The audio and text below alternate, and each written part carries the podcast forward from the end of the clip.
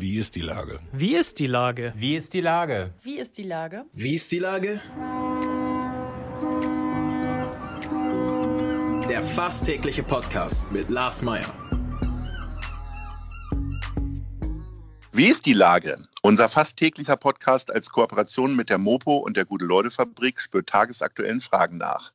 Macher, Musikerinnen, Models, Mütter und Politiker – genauso wie Schwestern, Schweißer, Freiberufler oder Helfer, kommen knapp 15 Minuten zu Wort. Die Auswahl ist rein subjektiv, aber immer spannend und überraschend. Mein Name ist Lars Meyer und ich rufe fast täglich gute Leute an. Unser Partner, der das diese Woche möglich macht, ist Meierlikör, jetzt als Doppelpack in der Pflegedition, weil doppelt pflegt besser. Das war Werbung. Heute befrage ich Sängerin Katrin, genannt Kat Wulf. Ahoi, Katrin. Ahoi, Lars. Schön mit dir sprechen Liebe, zu dürfen. Ja, und ich freue mich erst. Und zwar habe ich mir überlegt, du bist ja nicht nur Sängerin, sondern auch Stimmtrainerin. Ne? Also mhm. bringst anderen Leuten eine starke Stimme äh, äh bei. Äh, wie wie kriege ich denn eine starke Stimme? Also wahrscheinlich bin ich jetzt der Falsche, der fragt, weil ich glaube, ich habe ein ganz gut ausgeprägtes Sprachorgan, oder? ja, auf jeden Fall. Du hast auf jeden Fall eine äh, starke Stimme und auch eine sehr prägnante Stimme. Also dich erkennt man sofort wieder. Ähm, ich glaube, ich bringe Menschen nicht bei, wie sie ähm, sprechen sollen, sondern ich glaube, ich entfalte ihre Stimme. Also jeder hat da ein großes Potenzial an stimmlichen Möglichkeiten. Also eher Und Stimmtrainerin als Sprachtrainerin natürlich. Definitiv. Genau. Ja, ja, ganz genau. Mhm. Und äh, da mhm. gucke ich dann einfach bei jedem Menschen. Ähm, ja, wo was äh, vielleicht auch blockiert ist und was irgendwie auch gut läuft und ähm, was nicht so gut läuft, das versuche ich dann einfach äh, ein bisschen anzugehen und dann ins Positive zu wenden, sodass dann ja das volle Stimmpotenzial dann wirklich da ist und äh, die Welt erfreut. Also ohne, dass ich jetzt von dir Gratistipps haben will, weil du verdienst ja dein Geld auch damit. Aber was könnte ich denn jetzt, wenn die Leute jetzt vorm Radio sitzen oder vor den anderen Empfangsgeräten, was könnten die so in ein, zwei Schritten schon mal besser machen, um eine kräftigere Stimme zu haben? Hat mhm. ja sehr viel schon mal mit Haltung zu tun, ne?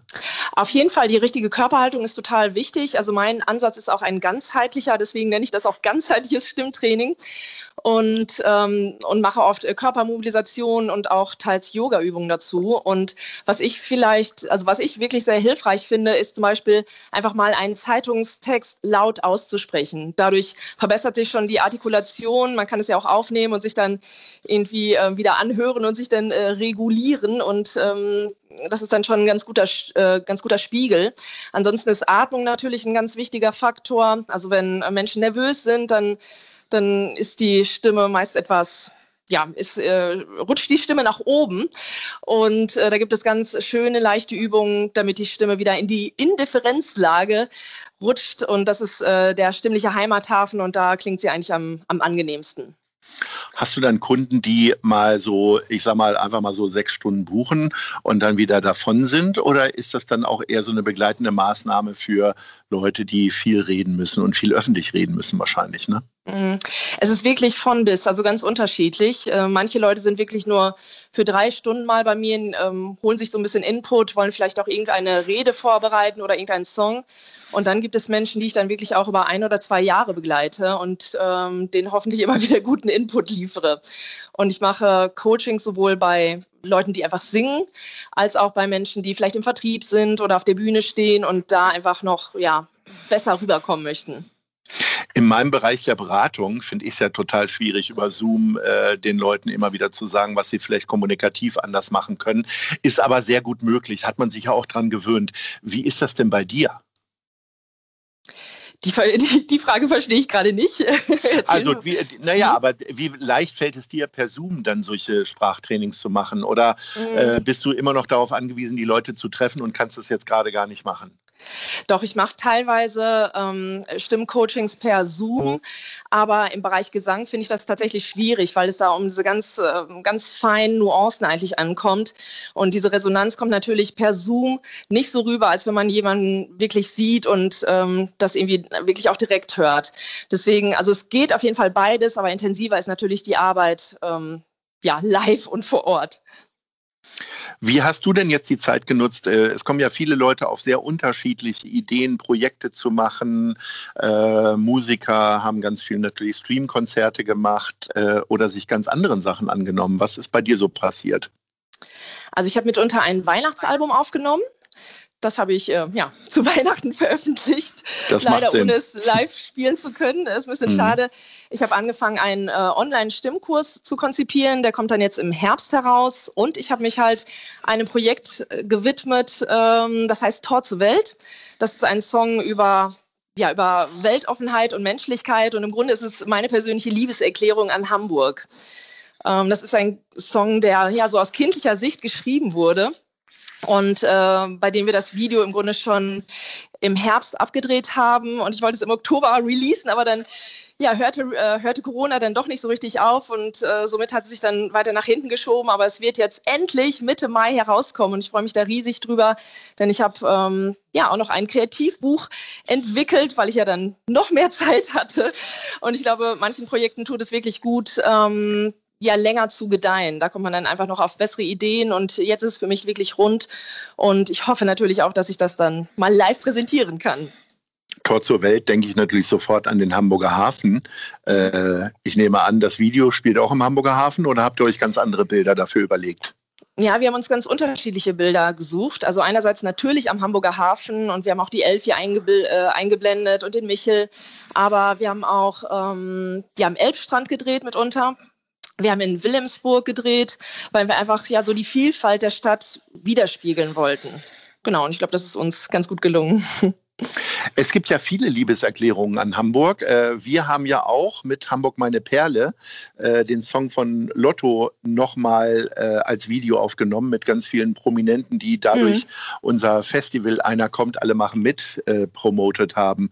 Ähm, Gibt es da bei dir dann auch so äh, eigene Hürden, wo du sagst, äh, oh, das wird jetzt echt schwierig, weil es gibt ja schon ein paar gute Hamburg-Lieder oder ist das, hat das einfach so in dir drin gesessen, dass es jetzt raus musste? Also das Projekt ist irgendwie ganz, ganz intuitiv aus mir herausgesprungen. Deswegen äh, habe ich da anfangs überhaupt nicht drüber nachgedacht. Und ich glaube, jedes Lied ist ja irgendwie total einzigartig und jedes Lied hat auch eine bestimmte Zielgruppe. Und ich glaube, meine Zielgruppe ist jetzt wahrscheinlich einfach eine andere als die von ähm, Hamburg meine Perle. Und äh, ich glaube, ich habe die Zielgruppe Kinder, aber auch einfach Erwachsene, die vielleicht auch mal sich den ein oder anderen philosophischen Gedanken machen und die der Welt einfach ja tolerant und freundlich begegnen möchten. Also deswegen glaube ich, äh, gibt es da auf jeden Fall Raum für meinen Song.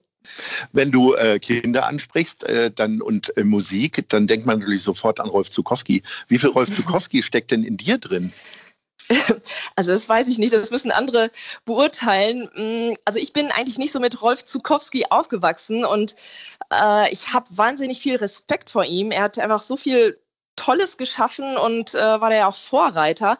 Aber ich glaube, ich komme musikalisch noch aus einem anderen Bereich, nämlich mehr aus dem Soul und Pop und Jazz. Und Gibt es glaub, Kinderlieder aus dem Soul? Muss ich jetzt mal so fragen.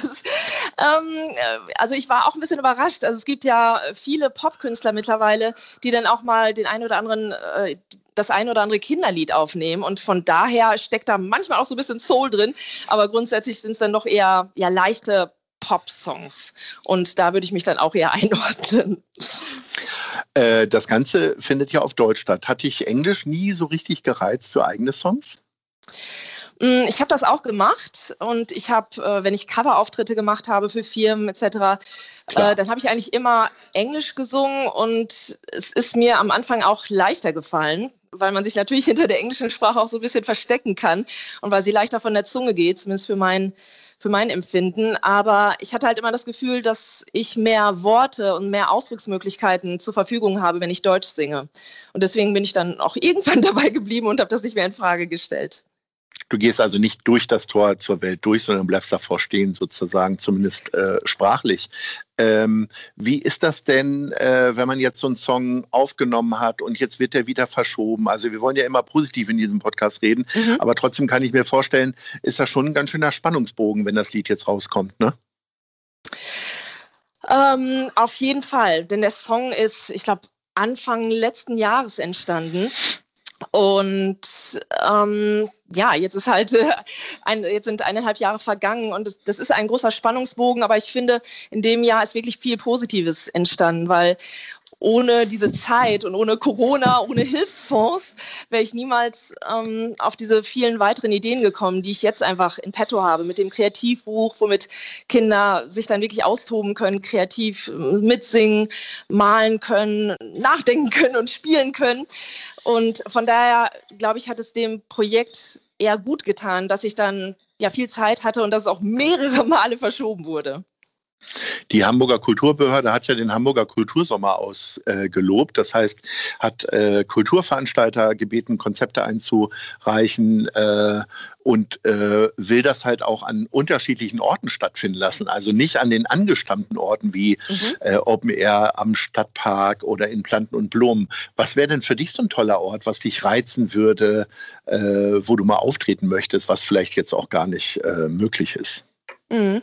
Also ich finde, in Wilhelmsburg gibt es wirklich tolle Locations und da gibt es auch den großen Park.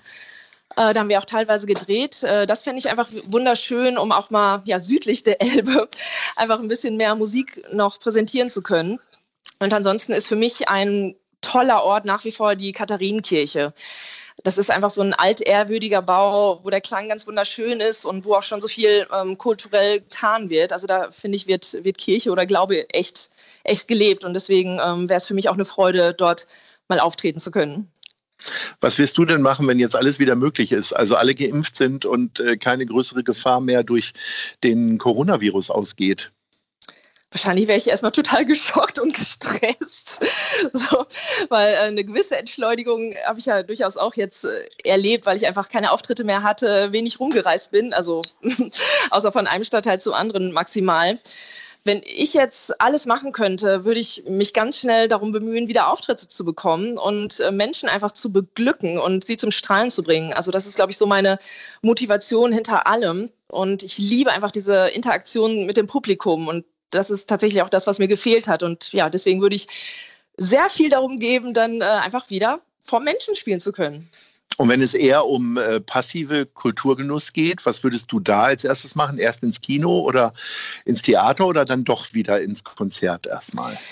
Tatsächlich doch wieder in ein Konzert, weil dafür schlägt mein Herz einfach am meisten. Und ich würde nicht auf ein großes Konzert gehen, sondern in ein kleines, intimes, in einem Club, wo ich die Musiker wirklich sehe, wo ich den Schweiß rieche und äh, wo ich auch so ein bisschen mitfiebern kann. Und ich glaube, es wäre ein, ein Soul- Gospel-Konzert, das würde mich, glaube ich, total reizen.